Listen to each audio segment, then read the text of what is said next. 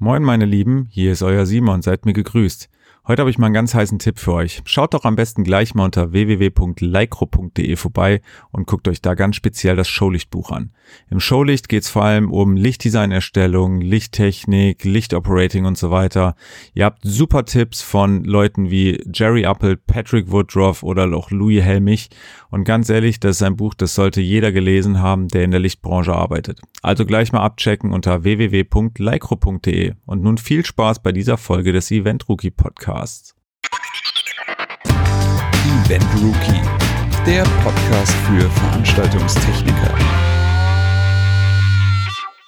Wunderschönen guten Tag, meine lieben Zuhörer und Zuhörerinnen. Es ist wieder soweit. Wir sind ein, bei einer neuen Folge des Event Rookie Podcasts und äh, genau, nach der kleinen Sommerpause sind wir jetzt wieder zurück am Start für euch. Natürlich wieder mit einem schönen Interview. Ihr wisst, äh, wir haben da so ein bisschen unsere Podcast-Regeln geändert. Ich bin nicht mehr der Einzige, der hier einfach nur ein bisschen seinen Schwachsinn von sich gibt, sondern ich besuche mir immer gerne meinen Interviewpartner, um äh, aktuelle Themen ein bisschen von hinten zu beleuchten. Heute äh, habe ich das große Vergnügen, ähm, ja, mit einem Mitarbeiter von JB Lighting eine Aufnahme zu machen. Und zwar geht es um das Thema Made in Germany, Nachhaltigkeit und so weiter, wo JB Lighting definitiv einer der Vorreiter ist. Auch der einzige Hersteller meiner Meinung nach oder zumindest meines Wissens nach im lichttechnischen Bereich, der noch in Deutschland äh, oder rein in Deutschland produziert. Und genau, ich habe den Sipi hier bei mir und ich begrüße dich herzlichst in diesem wunderschönen kleinen niedlichen Studio. Ich grüße ebenfalls. Und äh, fange gleich mal mit der ungewöhnlichen Frage, die gar nichts mit dem Thema zu tun hat. ähm, wie kamst du zu deinem Spitznamen und was bedeutet der überhaupt? Ja, das, äh, der hat eigentlich gar keine große Bedeutung. Der Spitzname ist einfach darauf zurückzuführen, dass mein äh, normaler Name relativ lang ist mit Jörg Raimund Sieper. Das kann sich ja kein Schwein merken wie ich schon mal häufiger hier und da erzählt habe. Insofern hat sich das seit der Schulzeit eingebürgert mit dem CP und unter dem Namen bin ich eigentlich auch landläufig bekannt sozusagen. Genau, das ist der Hintergrund. Eigentlich keine große Geschichte. Aber man muss ja mal drüber reden. genau. Ja, und bei JB ist es nun mal so, wenn jetzt also zwei Leute mit demselben Namen da sind und der erste war früher da, dann muss der zweite natürlich, um auch den Kommunikationsfluss gerade zu halten, einen Spitznamen haben. Damit man weiß, ach, das war eigentlich der Jörg, das war der andere Jörg. So, Sehr gut. Super. Insofern passt das gut. Sehr schön. Ähm, kurz zu deiner Person. Wie lange bist du schon in dieser Branche tätig? Wie lange schon bei JB Lighting? Weißt du das ungefähr? Ja, also in der, in, in der Branche bin ich so äh, jetzt, glaube ich, nächstes Jahr im 30. Jahr unterwegs. Okay. Dazugekommen wie äh, die Jungfrau zum Kind. Ne? Während des Studiums, äh, ich habe mal Jura studiert, auch sehr witzig, äh, habe ich mich selbstständig gemacht als Veranstaltungstechniker, als es dann noch gar kein Berufsbild gab und so weiter. Nicht so diese äh, glorreiche Zeit vielleicht gehabt. und ja, bin dann da hängen geblieben einfach. Das äh, muss man sagen. Das haben meine Eltern dann nicht so mutiert, als ich ihnen sagte, ich höre übrigens auf mit dem Studium. Aber äh, es hat mich einfach fasziniert. Es hat mich fasziniert, diese, diese Schnelligkeit einerseits in der Branche, die, der, der unglaublich hohe Grad an Abwechslung. Keine Produktion ist wie die andere. Mhm. Und der unmittelbare Zeitpunkt, der eine Zeitpunkt, auf den man hinarbeitet. Um 20 Uhr gehen die Türen auf also habe ich in der Vergangenheit eben auch viel im operativen Geschäft, Hauptprojektleitung etc. pp. gemacht. Ne? Okay. Aber darum geht es ja gar nicht. Bei JB bin ich jetzt seit dreieinhalb Jahren und glaube ich, dass ich die nächsten zehn Jahre, bis der Ruhestand dann mal da ist, noch da bleiben. Glaube ich auch da bleiben. Möchte auf jeden ja. Fall. Das Sehr dürfen hat jemand anders zu entscheiden. Sehr gut. Wie gesagt, wir wollen ein bisschen über Thema Made in Germany reden. Ähm, ein, ich sage jetzt mal, Qualitätsprädikat, was weltweit bekannt ist. Ähm, JB Lighting war auch schon immer Made in Germany, oder? Ja. Oder gab es irgendwann mal Ausflüchte nee. ins Ausland? Nie, zu keiner Zeit. Äh, vielleicht erzähle ich einfach so ein bisschen die Geschichte. Das ist vielleicht am Anfang äh, nicht uninteressant. Äh, woher kommt der Name JB? Das sind die Initialien unseres Firmengründers, Inhabers und alleinigen Gesellschafters bis heute, Jürgen Baumgart. Und der hat nach seiner Schulausbildung eine Ausbildung zum Maschinenschlosser gemacht. Ganz interessante Geschichte. Und war schon in dieser Ausbildung unterwegs mit so einer mobilen Diskothek und hat die Schwäbische Alb sozusagen befeuert, wenn man so will. Und hat dann nach seiner Ausbildung bei Ultralight, ist ja auch den einen oder anderen äh, Begriff im Service angefangen und hatte da zum ersten Mal Spiegelscanner und Moving Lights unter den Fingern sozusagen. Mhm und hat sich da gedacht, da muss irgendwas in seinem Kopf passiert sein. hat sich da gedacht, das kann, kann ich auch. Das kann ich besser. Und dann hat er tatsächlich angefangen, so dieser, dieser, dieser klassische Weg, eine Garage, experimentiert mit Lichtquellen, mit Optiken. Das Thema äh, Gehäuse, mechanische Konstruktion war natürlich aufgrund seiner Berufsausbildung nie ein Thema. Und äh, er hat direkt zu Anfang begonnen, Leuchten so zu konzipieren, mit dieser ja durchaus äh, von uns entwickelten wegweisenden Einschubtechnik. Ja, und so ging das dann los. Ne? So ging das dann los und ähm, über die Jahre sind wir schon zu einem Premium-Hersteller geworden, insbesondere eben durch unseren Ansatz, dass wir keine Leuchten zum Leuchten, sondern zum Beleuchten produzieren. Das ist immer ein ganz wichtiger Punkt. Also wir sind nicht die Effekt-Gadgets-Freaks, ne, die dann mal äh, eine gewisse Mode äh, erfordern, sondern äh, wir sind interessiert, die eierlegende Wollmilchsau auf höchstem Qualitätsniveau zu produzieren, auch was Lichtqualität angeht, Haltbarkeit und so weiter und so fort. Das sind so, ja, wenn man das mal so ganz grob äh, um, umschreiben möchte, ne, unsere Themen. Kommen wir dann vor allem Richtung, wie gesagt, wirklich Made in Germany mhm. zu sprechen. Ähm, erstmal die grundsätzliche Frage, geht 100% Made in Germany überhaupt oder ähm, wie, wie kann man das so ein bisschen einordnen? Also 100% Made in Germany geht aufgrund bestimmter Bauteile, die in Leuchten verbaut sind, einfach nicht. Äh, wir haben so eine, so eine Faustformel sozusagen, dass so zwischen 85 und 90% aller Teile in den Leuchten bei uns produziert werden. Gehe ich gleich noch mal ein bisschen näher darauf ein, vielleicht, was dann so im Einzelnen nach dem Entwicklungsabschluss passiert bei uns. Mhm. Ähm, aber wir sind natürlich auch, wie alle anderen, in bestimmten Bereichen und bestimmten Bauteilen auf Zulieferer angewiesen. Das ist klar. Wenn du dir das anschaust, dass äh, beispielsweise Platinen ab einer bestimmten Größe überhaupt nicht mehr in Europa, geschweige denn in Deutschland zu kriegen sind. Okay. Da muss man nach Asien gehen. Wenn man auf das Thema äh, LED-Modul schaut, da sitzen die Weltmarktführer eben auch in Asien, die das herstellen. Und wenn du beispielsweise auf Einzelkomponenten in der Optik gehst, ja, äh, da bist du auch allein aufgrund von Konkurrenzfähigkeit hinsichtlich der Preisgestaltung darauf angewiesen, auf Kollegen aus, äh, aus Asien zurückzugreifen. Natürlich kannst du auch irgendwie einen Fokuslinsen-Turus bei Zeiss bauen lassen. Mhm. Der hat dann aber den Faktor 7 im Einkauf und dann kannst du dir vorstellen, dass man dann sinnvoll so eine Leuchte nicht mehr am Markt platzieren kann. Das ja. ist einfach so. Ne? Das muss man auch nüchtern sehen. Also in den Bereichen kommen wir auch nicht drum rum.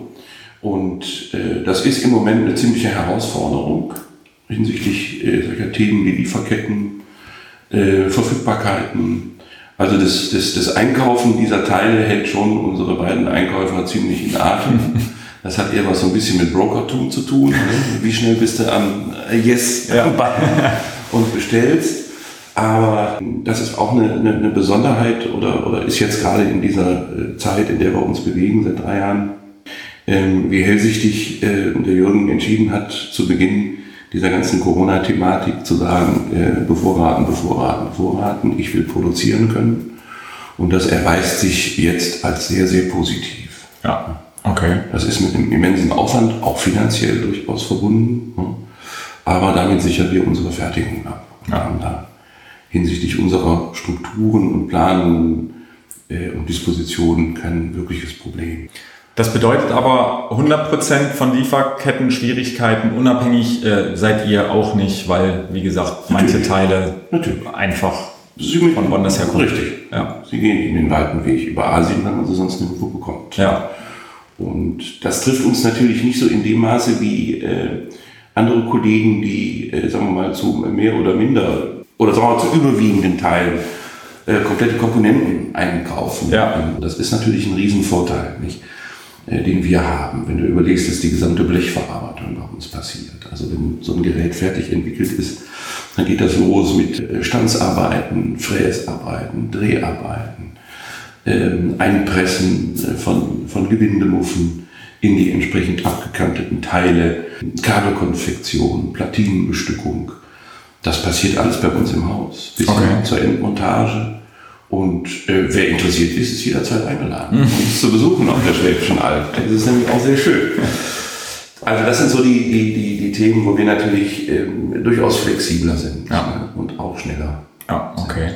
Wie ist das äh, bezüglich Stückzahlen? Ich sag mal, seid ihr da in der Produktion äh, so weit limitiert, dass ähm, ja irgendwann natürlich so eine, so eine Produktionskapazität auch ausgereizt ist, was vielleicht in großen Fabriken in Asien nicht der Fall wäre? Oder ähm, ist das war, war noch nie ein Thema? Und Also wir sind natürlich auch äh, genötigt, ob der hervorragenden Auftragslage unsere Fertigung sozusagen hochzufahren. Ja.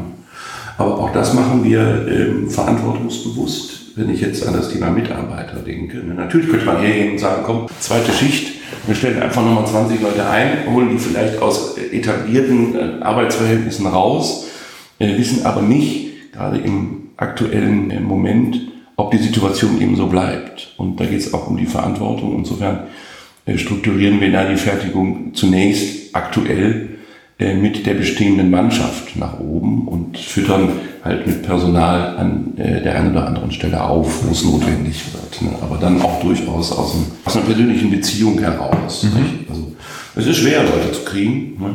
Ja. Aber es gibt immer mal welche äh, aus dem privaten Umfeld eines jeden einzelnen Mitarbeiters, der dann sagt, hör mal, könntest du dir nicht das vorstellen? Und dann kommt so ein Mitarbeiter nach zwei Wochen zum Probearbeiten und dann wächst die Mannschaft.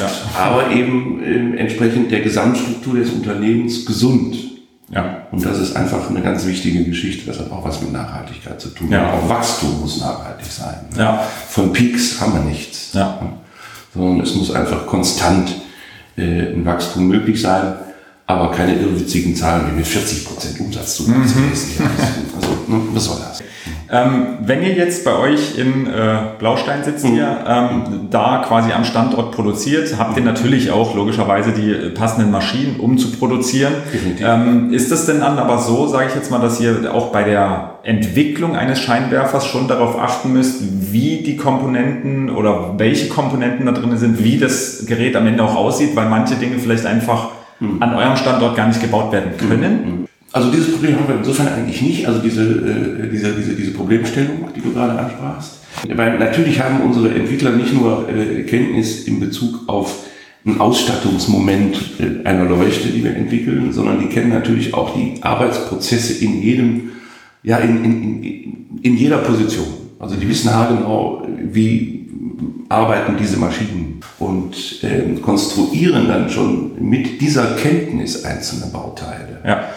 Äh, Das zahlt wieder auf den Moment ein, dass du unglaublich wenig Ausschuss im Sinne von Abfällen, zum Beispiel aus dem Stanzvorgang hast. Äh, Das ist ein ganz wichtiger Punkt. Ne? Und ja, das ist natürlich ähm, eine spannende Geschichte und das beschleunigt auch dann den Prozess ungemein angeht. Ne? Okay. Also da wird nicht nur auf dem Reißbrett eine Lampe konstruiert äh, und dann so nach dem Motto, schauen wir mal, wie wir die irgendwie produziert kriegen, sondern das Thema Produktion und äh, Konstruktion ist natürlich ganz eng verwoben, sonst wird es auch nicht funktionieren. Ja. Und äh, ja, das ist ein ganz, ganz, ganz spannender Prozess. Okay. Immer wieder. Jedem neuen Produkt. Ne? Absolut, absolut interessant. Und am Ende des Tages ist es auch im Grunde genommen, könnte man sagen, äh, Nebenschauplatz. Aber wenn wir uns darüber im Klaren sind, oder wenn sich das Entwicklungsteam darüber im Klaren ist, ähm, was für Ausstattungsvarianten, was für Features äh, eine Leuchte enthalten soll, dann geht es automatisch sofort in die Überlegung hinein, welche maximale Größe darf diese Lampe haben, damit sie in ein 60 auf 60er Case reinpasst. Ja. Denn auch das sind ja Themen, Transportvolumina etc. pp., die weitergehend in so eine Nachhaltigkeitsüberlegung wieder reingehen. Ne? Ja. Und äh, das ist im Grunde genommen die zweite Frage danach. Ne? Wie Ja. kriegen wir das hin?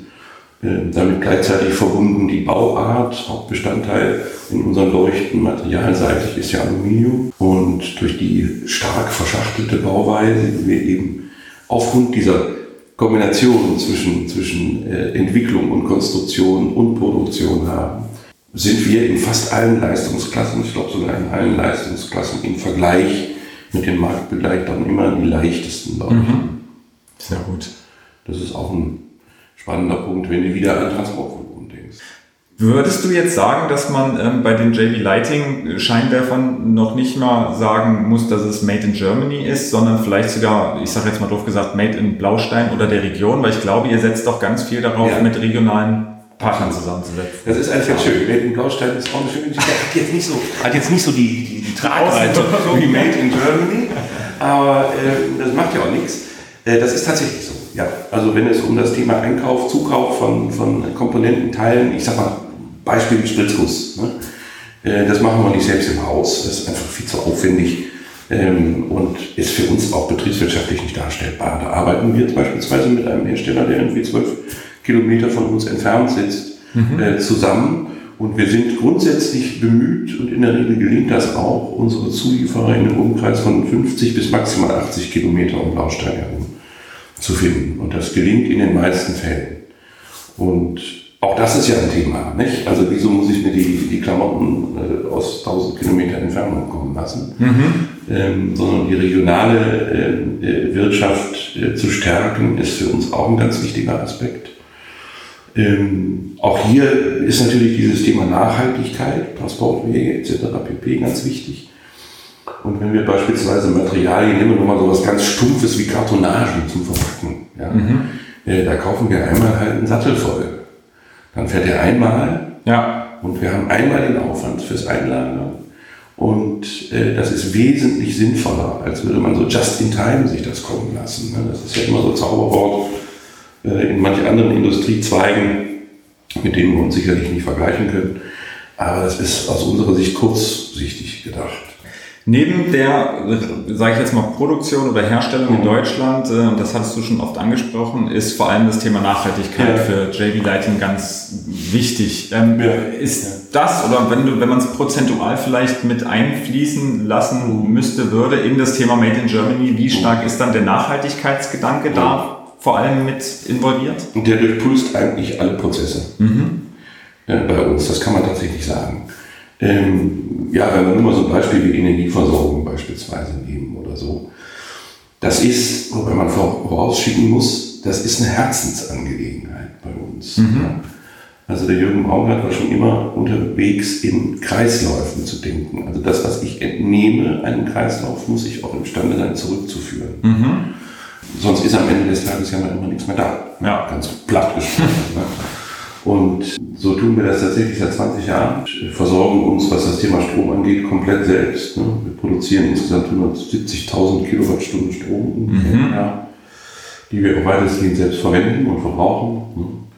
Ne? Ähm, natürlich brauchen solche, solche Hightech-Maschinen, ob das jetzt Drehbänke sind oder welche Maschinen auch immer, die brauchen Kühlung. Mhm. Ne? Und das machen wir beispielsweise mit Regenwasser.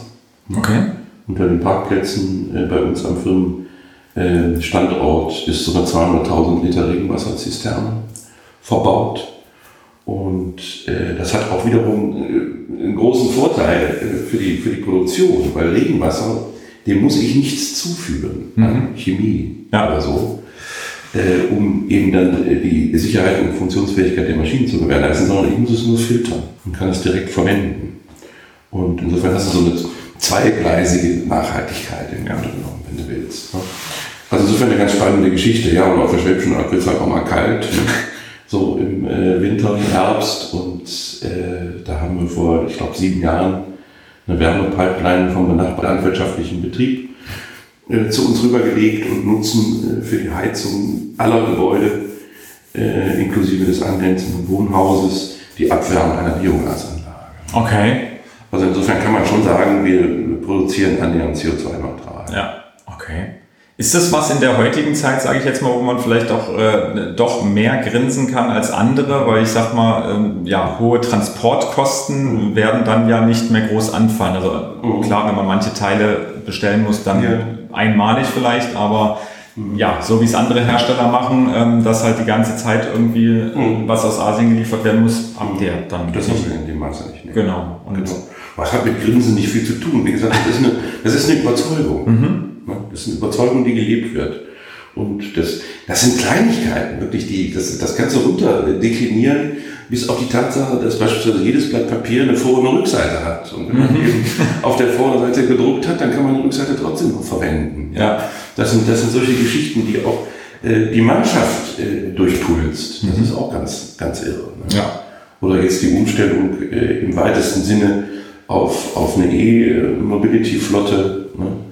Äh, was natürlich auch insofern einfach dann immer Sinn macht, weil wir den Strom auch selbst produzieren. Ja. Wir haben alle Säulen bei uns in der Firma und so können die Mitarbeiter äh, ihre Fahrzeuge bei uns betanken. Ne? So, aufladen, muss man ja sagen. Ne? also das, ja, das ist Herzensangelegenheit von allen. Ja. Das ist schon, schon irre.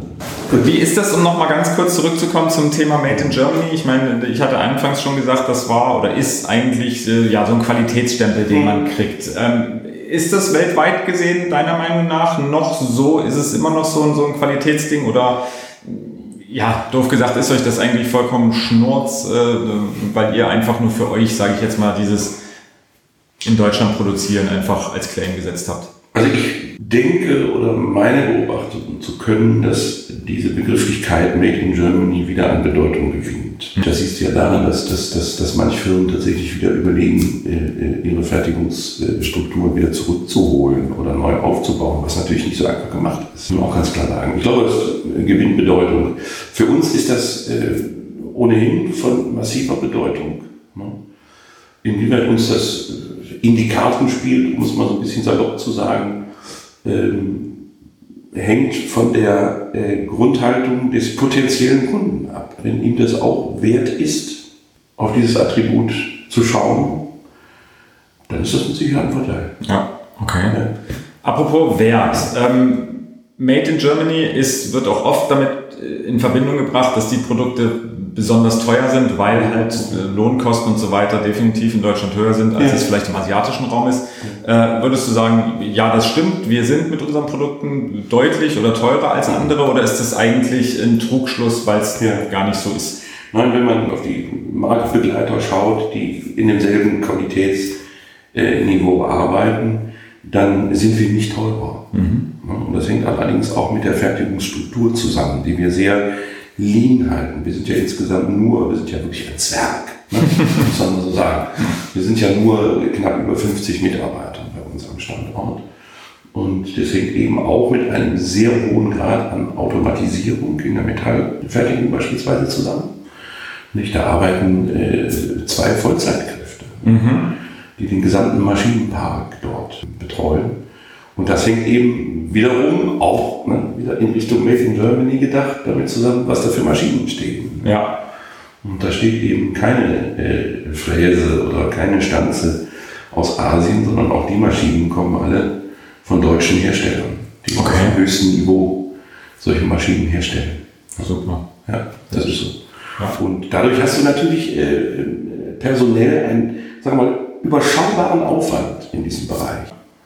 Und insofern können wir dann natürlich äh, konkurrenzfähig anbieten. Sehr gut. Keine Frage. Super. Und dazu kommt natürlich, wenn man natürlich selbst äh, aktuell noch überschaubare Kosten für das Thema Energie hat, das macht sich natürlich auch auf der Seite bemerkbar. Ja. Wenn es um die Kalkulation eines Produkts geht. Ist es so, ähm, wenn wir darüber reden können, zwecks, ich sage jetzt mal Preiserhöhungen und so weiter, mhm. wie gesagt, wenn man selber den Strom produziert, relativ wenige Lieferkosten hat und mhm. eigentlich so diese ganzen Preisexplosionen, die es weltweit gerade gibt, davon mhm. eigentlich gar nicht wirklich betroffen ist, ist es so, dass das auch wiederum ein Vorteil für euch ist, dass Sie sagen, wir müssen unsere Preise jetzt nicht erhöhen, weil, wie gesagt, wir eigentlich so kalkuliert haben und das ja, läuft eigentlich genauso weiter. Das ist immer bei uns auch äh, tagtägliches Thema, äh, über das wir uns äh, Gedanken machen. Wie eingangs erwähnt, sind wir ja nicht komplett ja. unabhängig von Transportwegen, auch längeren Transportwegen. Und wir sind auch abhängig von Wechselkursen. Mhm. Und das ist auch im Moment gerade im Hinblick auf den Dollar nicht so ganz witzig. Und ähm, Stichwort Transportkosten, wenn du dir einfach überlegst, dass du früher für eine, also vor diesem ganzen Corona-Gedöns, äh, für, eine, für, einen, für einen Seekontainer 2000 Dollar bezahlt hast, das bezahlst du jetzt für einen Palettenstellplatz. Krass. Also das sind schon Dinge, die treffen uns natürlich auch. So. Ja. Ist ganz klar. Und insofern äh, schauen wir schon, welche Stellschrauben können wir zunächst mal intern drehen. Mhm. Ja. Also was können wir intern optimieren, um erst dann zu überlegen, müssen wir vielleicht doch Preisanpassungen nach oben vornehmen. Mhm. Das sind Dinge, die wir nicht in der Hand haben. Das ist äh, ja, ja. traurig, aber, aber so ist es. Ist halt so. Ja. Genau. Was vielleicht noch ein ganz, ganz spannender Punkt ist, den wir noch nicht so erwähnt haben, Produktzyklen. Mhm. Das hat ja auch was mit Nachhaltigkeit zu tun. Ich hatte ja soeben erwähnt, wir sind nicht der große Effekt- und Gadget-Produzierer, sondern bei uns geht es um langlebige Leuchten. Also wir haben so einen durchschnittlichen Produktzyklus von sieben Jahren in etwa, okay. was schon sehr, sehr lang ist. Ja. Damit ist das Leben der Leuchte aber nicht vorbei. Mhm. Ja. Sondern das geht vielleicht noch 10, 12 Jahre weiter. Und auch das ist ja ein ganz entscheidender Punkt. Und jetzt sind wir wieder in der Kombination, Konstruktion, Einschubtechnik, wie ist das alles verbaut.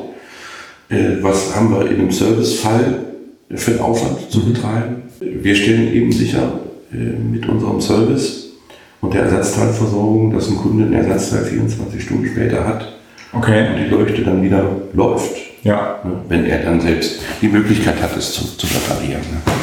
Und das ist ja auch ein Punkt, der ganz, ganz entscheidend wieder zur Langlebigkeit und zur Dauerläufer-Eigenschaft eines Produkts zählt. ne? Sehr gut. Genau. Dann habe ich da doch noch eine Frage. Ja. Ähm, wie gesagt, Thema Nachhaltigkeit. Ähm, man muss ja jetzt auch mal gucken, was passiert eigentlich nach dem Leben eines Scheinwerfers. Mhm. Wie gesagt, gehört ja auch eigentlich mit zur Nachhaltigkeit. Ja. Ähm, Gibt es da auch äh, ja, konkrete Programme, Pläne, wie auch immer, dass äh, den alten Alterscheinwerfer irgendwie wieder in diesen Zyklus reingebracht wird und daraus was Neues entsteht? Oder wie, wie ist das? Ja. Also äh, grundsätzlich, wenn wir äh, darauf eingehen, ähm, sind wir, so der Kunde es wünscht und das in Anspruch nimmt, äh, bereit, alte Scheinwerfer von uns wieder zurückzunehmen. Und die werden dann komplett zerlegt in ihre Okay. Einzelteile. Und das, was halt dem Wertstoffkreislauf zuführbar ist, wird zurückgeführt. Das gleiche gilt beispielsweise auch für, für Stanzabfälle, die bei uns in der Fertigung anfallen natürlich, oder Fräsabfälle oder was auch immer. Äh, Das geht alles zurück, wird äh, wieder in den Wertstoffkreislauf zurückgeführt. Es entstehen neue Aluminiumplatten daraus. Und das, ja, das ist eben auch ein ganz wichtiger Aspekt, Sehr schön. Super. um den Kreislauf wieder zu schließen. Ja, das und da sind wir schon wieder beim Kreislauf schließen, nämlich beim Ende dieser Folge. Und damit Ja. schließen wir quasi diese, äh, ja, den Kreislauf dieser Podcast-Folge. Silvi, ich danke dir vielmals. Ich fand es ein sehr, sehr interessantes Thema, ein sehr interessanter Talk. Ähm, ihr da draußen, wenn ihr noch irgendwelche Fragen dazu habt, die wir jetzt vielleicht nicht so äh, besprochen haben und ihr euch aber denkt, Mensch, das wollte ich schon immer mal über JB Lighting oder über Made in Germany oder über Nachhaltigkeit wissen. Dann schreibt uns sehr, sehr gerne eine Mail und wir leiten das weiter. Gerne direkt an mich, an äh, sk.eventrookie.de. Wie gesagt, wir leiten das dann weiter. Äh, nach wie vor meine Bitte an euch, wenn irgendwo ihr diesen Podcast gehört habt und er hat euch gefallen, kommentiert, liked, wie auch immer. Zumindest äh, ja, sind wir natürlich auch in diesen Social Media Welten äh, unterwegs und darauf angewiesen, ja, dass äh, wir wissen, ob wir überhaupt das äh, hier gut machen, eine gute Arbeit machen, ob ihr das cool findet oder nicht. Und ansonsten, ja, freue ich mich, wenn wir uns das nächste Mal wieder hören. Und äh, ich danke dir, Sepi, und Sehr, sehr gerne. wünsche euch allen noch einen wunderschönen Tag oder eine gute Nacht oder einen wunderschönen guten Morgen. Bis Das dahin. gleiche von mir. Bis dahin. Tschüss. Ciao.